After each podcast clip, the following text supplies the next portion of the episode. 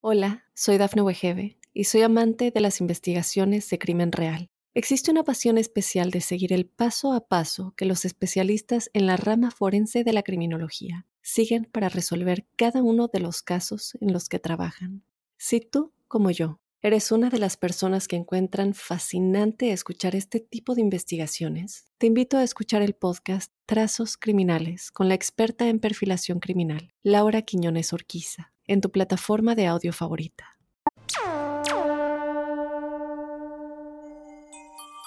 Bienvenidos al episodio número 10 de La Huella OVNI, este espacio que creamos entre todos, este lugar para poder plantearnos preguntas, para poder reflexionar, para animarnos a pensar qué es lo que ocurre más allá de lo que conocemos y entendemos.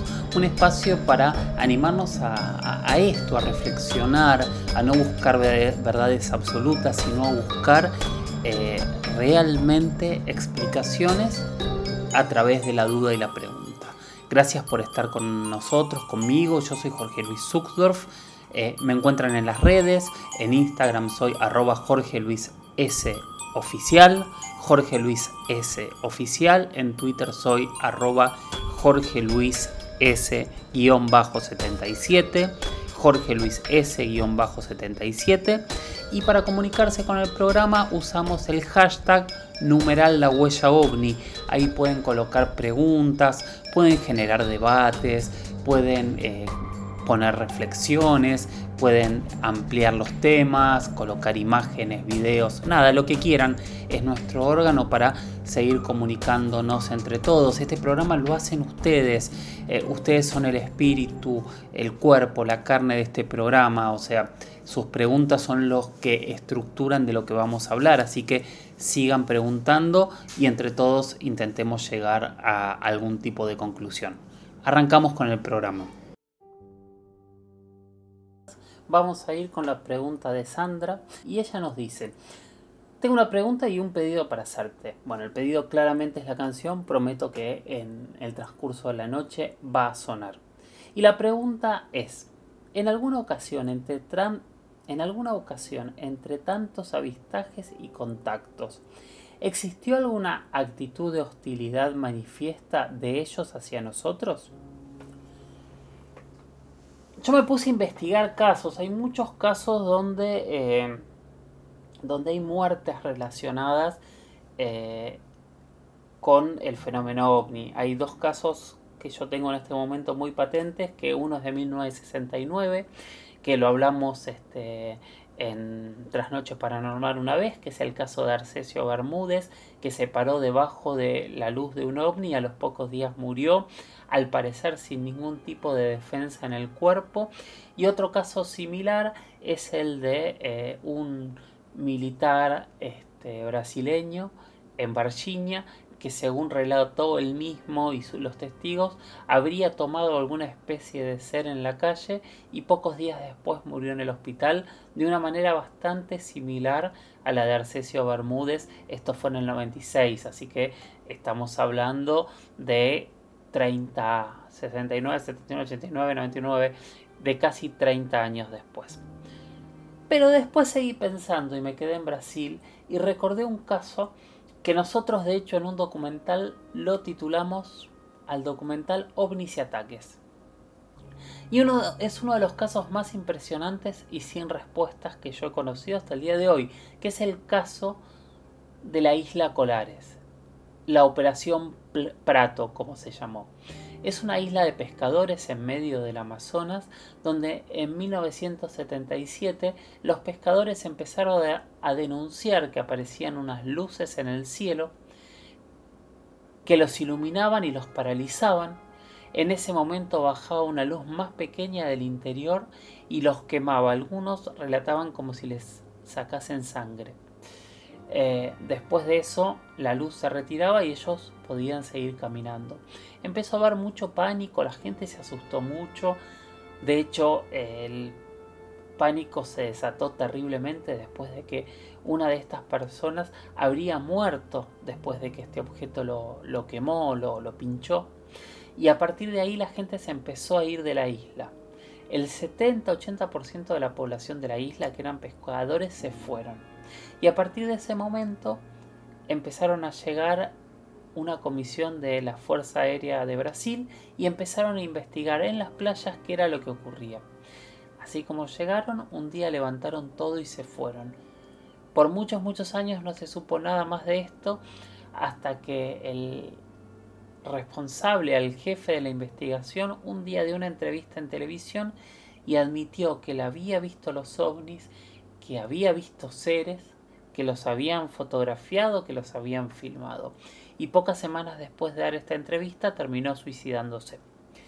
Eh, el caso es maravilloso, si quieren googlearlo en detalles, googleenlo porque vale la pena escucharlo y conocerlo, realmente es un caso sorprendente. Pero nada, no quiero hablar del caso en sí, sino de esta especie de agresión, ¿no?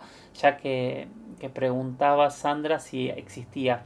Hay muchos otros casos al revés, ¿no? De gente que le ha disparado a estos objetos, de aviones militares que han intentado derribarlos, perseguirlos.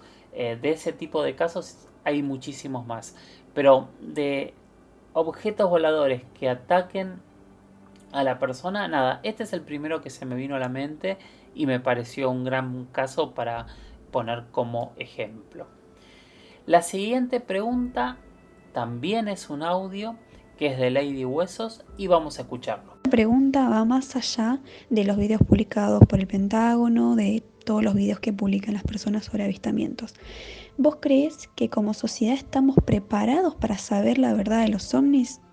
Por ejemplo, ¿Cómo pensás que esta, mm, cómo decirlo, a ver, esta noticia se podría llegar a tomar de una forma moderadamente tranquila o todo lo contrario, desastre, caos? Es una pregunta muy interesante y que la verdad que la respuesta es difícil. Desde el principio una de las hipótesis del el ocultamiento del secreto tiene que ver con este pánico colectivo que ocurriría en la sociedad si nos enteramos de golpe que eh, podrían existir civilizaciones extraterrestres. Yo lo he hablado con sociólogos, lo he hablado con psicólogos, lo he hablado con teólogos a estos temas, exponiéndoles eh, mi punto de vista, que yo no entiendo por qué se generaría, caos y temor si nos enterásemos de que existen otras sociedades, otras civilizaciones. Pienso en la historia, ¿no? Eh, las diferentes este, civilizaciones siempre se fueron enterando que había otras civilizaciones que no conocían. En algunos casos esas historias terminan bien y terminan siendo historias de intercambio, en otras terminan siendo historias de guerras, de conquistas y conquistados, e incluso de destrucción de civilizaciones, es cierto. Pero en ninguno de estos descubrimientos yo recuerdo que la sociedad haya generado un pánico eh, incontrolable y, un descontrol en, la sociedad que, que implicase eh, este tipo de secretos. No, yo no creo que, pase por ahí. De hecho, eh, otra de las excusas eran desde lo religioso, incluso las religiones, muchísimas de ellas han salido a, minimizar el tema diciendo si existen eh, seres de otros planetas y seguramente serán nuestros hermanos eh, o serán nuestros dioses, ¿no? ya que nuestros dioses siempre han estado en las estrellas. Eh, es cierto, podría haber gente que, que, que, le generase miedo tener este tener certezas, sí, puede ser, pero la verdad es que yo no lo veo como una gran excusa para, para poder este, ocultar un tema así. Por lo menos es mi mirada, no, no, no es una verdad absoluta en ese sentido, pero sí lo he hablado con mucha gente y yo no encuentro dónde estaría el centro de ese miedo para, para poder ocultar esto. Sí creo que por ahí muchas veces se ocultan más temas por eh, control de la información y poder que por temor. Ahí sí lo veo más creíble, ¿no? A veces sí las, eh, las potencias en diferentes épocas de la historia han ocultado información porque tener esa información y ser los únicos dueños de esa información les daba más poder. Desde ese punto de vista lo veo hasta más lógico que la hipótesis de, del descontrol, el pánico, eh, etcétera, etcétera, etcétera.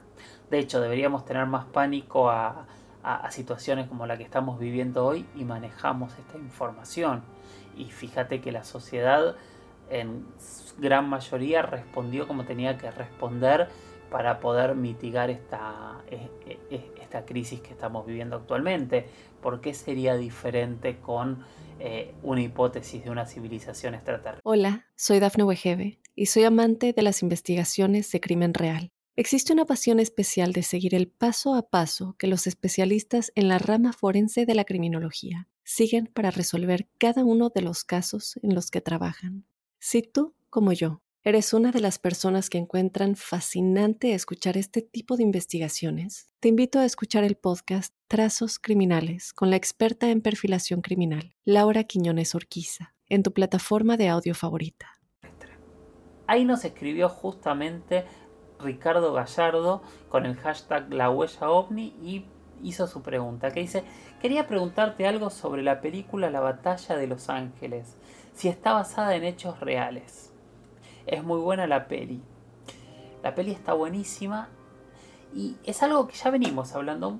La gran mayoría de las películas, eh, no sé, no puedo decir que están basadas en hechos reales, porque justamente estamos planteando desde este programa un espacio para pensar y para dudar todo.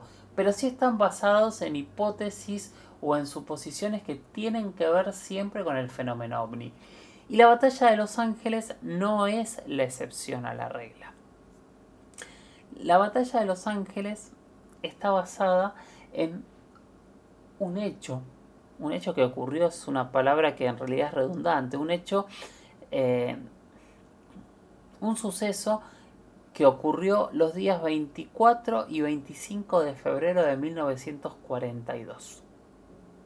Habían pasado menos de tres meses de que Estados Unidos había entrado a la Segunda Guerra Mundial después del bombardeo a Pearl Harbor.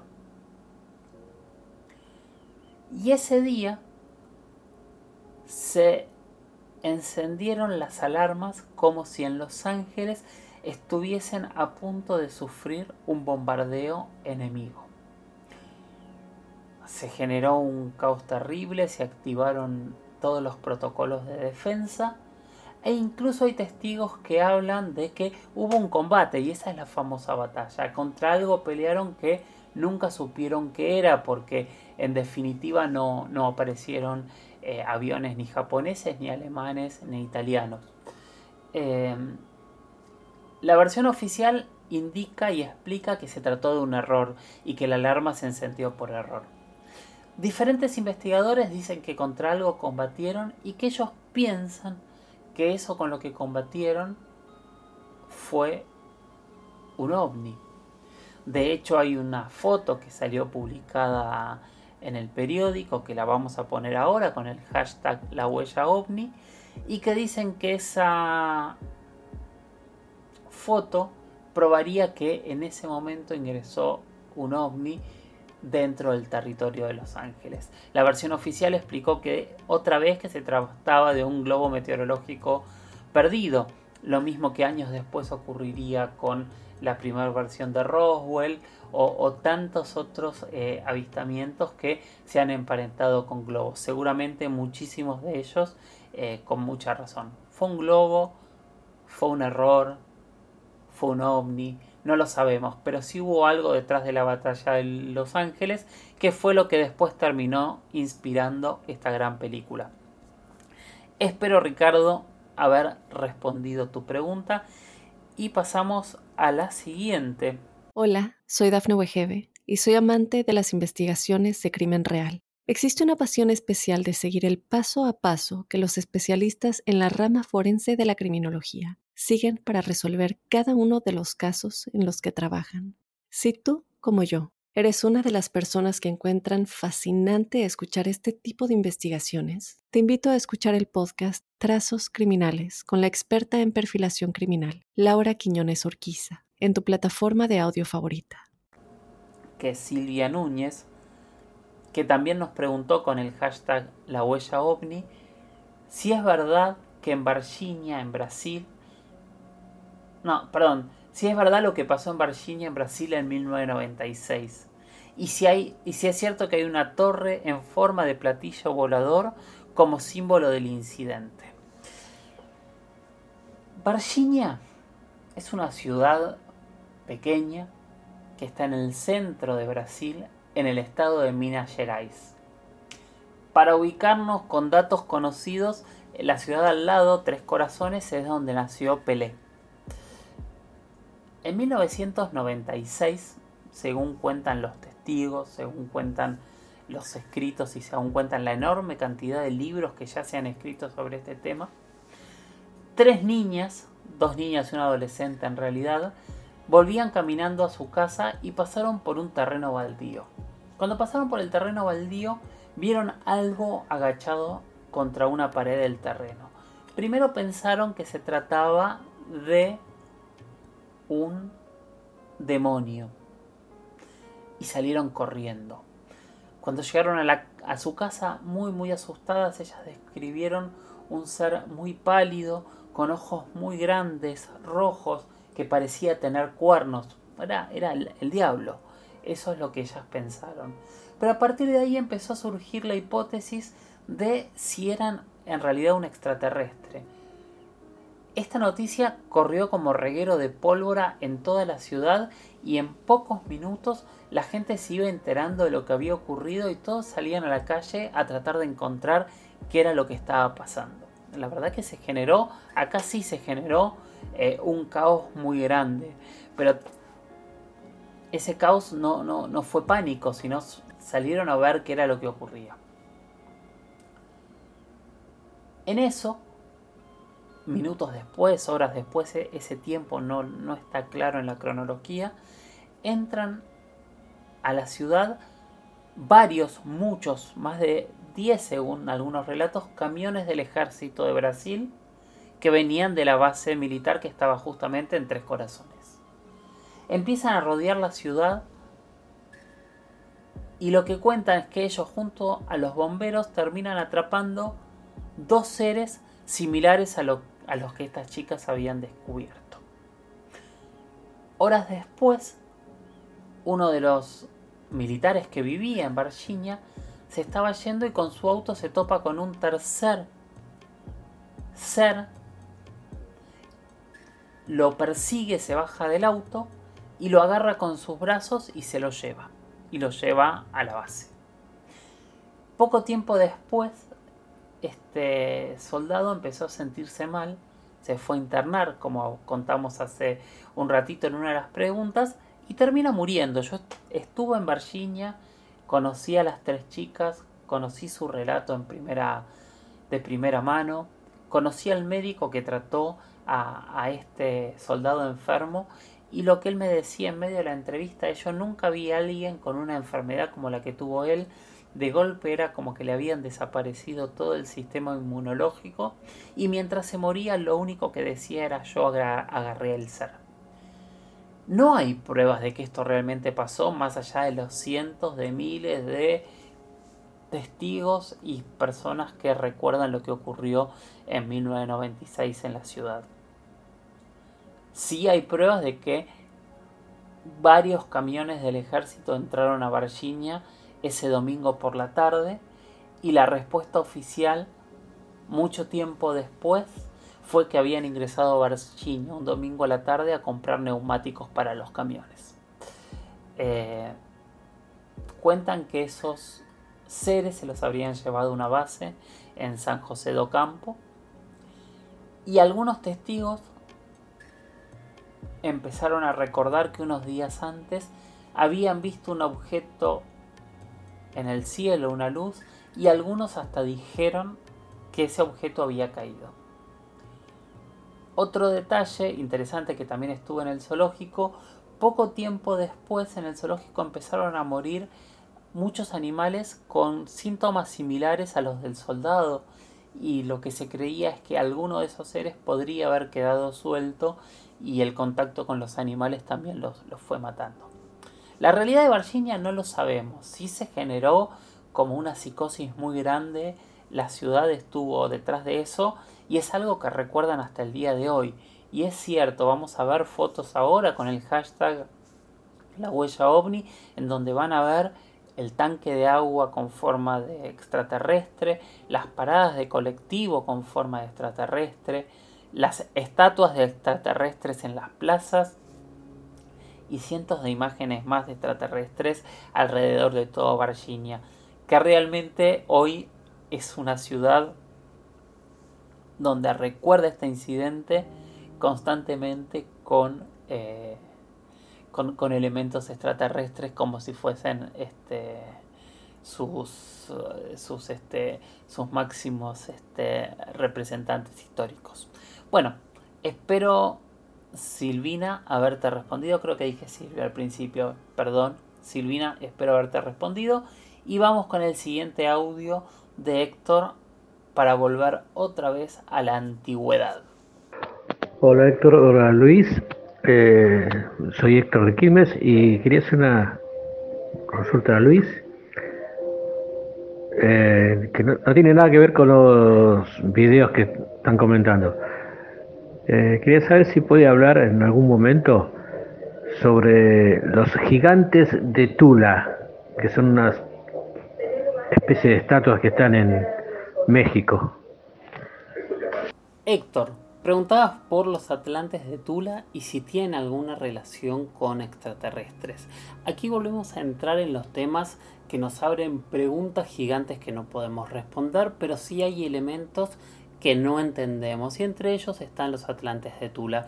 Primero que nada, hasta en su propio nombre nos lo dice, eh, tiene una referencia muy clara a la Atlántida, ¿no? Aquella sociedad o civilización que muchos pueblos antiguos hablan como la primera gran civilización, pero de la cual nosotros no hemos encontrado nada. Tula un poco trata también sobre este mismo tema. Los atlantes, los gigantes de Tula, son cuatro figuras antropomorfas que se cree que son esculturas de Quetzalcoatl, el dios principal de todas las culturas mesoamericanas. Y estas figuras en Tula fueron pertenecientes a la cultura tolteca. La cultura tolteca junto a la cultura... Eh, uy, es muy complicado y Quetzalcoatl lo digo bien. Junto a la cultura olmeca fueron como las grandes culturas antiguas y con más eh, incógnitas que ha tenido Mesoamérica. Los incógnitas que tienen es que ellos hablan de grandes ciudades eh, llenas de sabiduría, llenas de conocimiento y son ciudades que jamás se han encontrado, como Tolán, por ejemplo, que Tolán podría ser para algunos eh, la gran eh, Atlántida. También se habla de que la Atlántida podría estar en, Cusco y ese es otro de, de, las hipótesis de las Atlántidas americanas que algún día podemos hablarlo más en detalle. Entonces, estos gigantes esculpidos sobre una pirámide que son los atlantes de Tula serían quienes protegen esta ciudad y sus conocimientos por los diferentes eh, adornos que tienen eh, estos guerreros.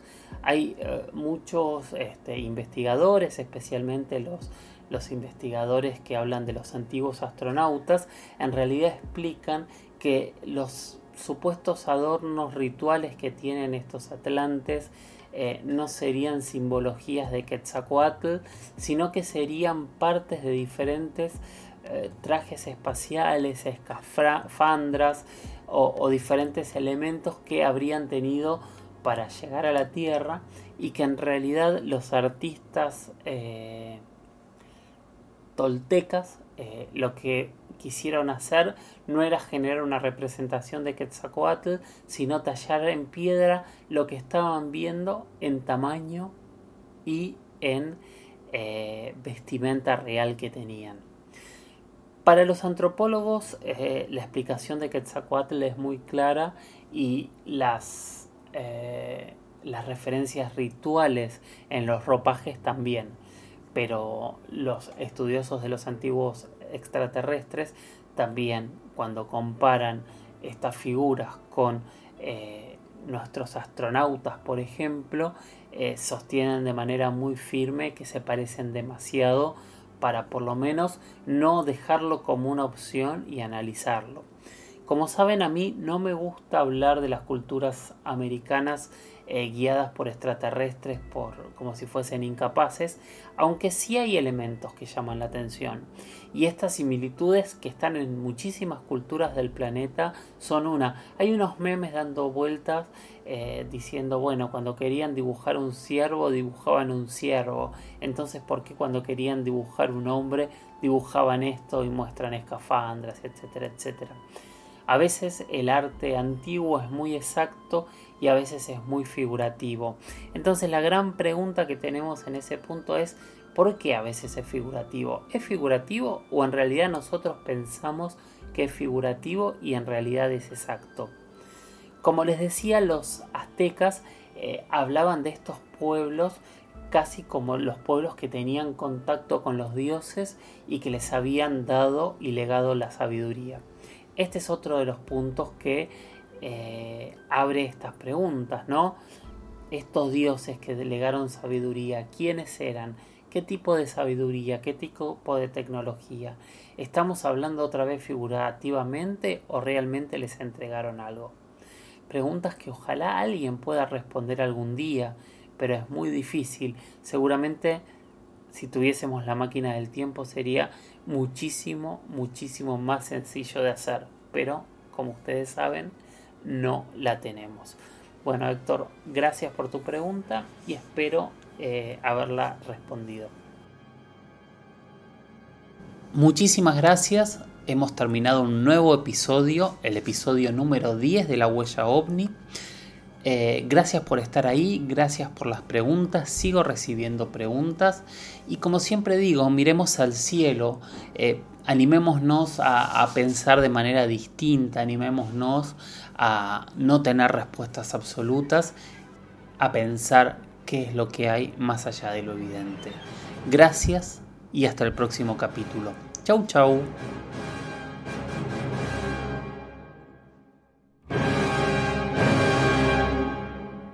Hola, soy Dafne Wegebe y soy amante de las investigaciones de crimen real. Existe una pasión especial de seguir el paso a paso que los especialistas en la rama forense de la criminología siguen para resolver cada uno de los casos en los que trabajan. Si tú, como yo, eres una de las personas que encuentran fascinante escuchar este tipo de investigaciones, te invito a escuchar el podcast Trazos Criminales con la experta en perfilación criminal, Laura Quiñones Orquiza en tu plataforma de audio favorita.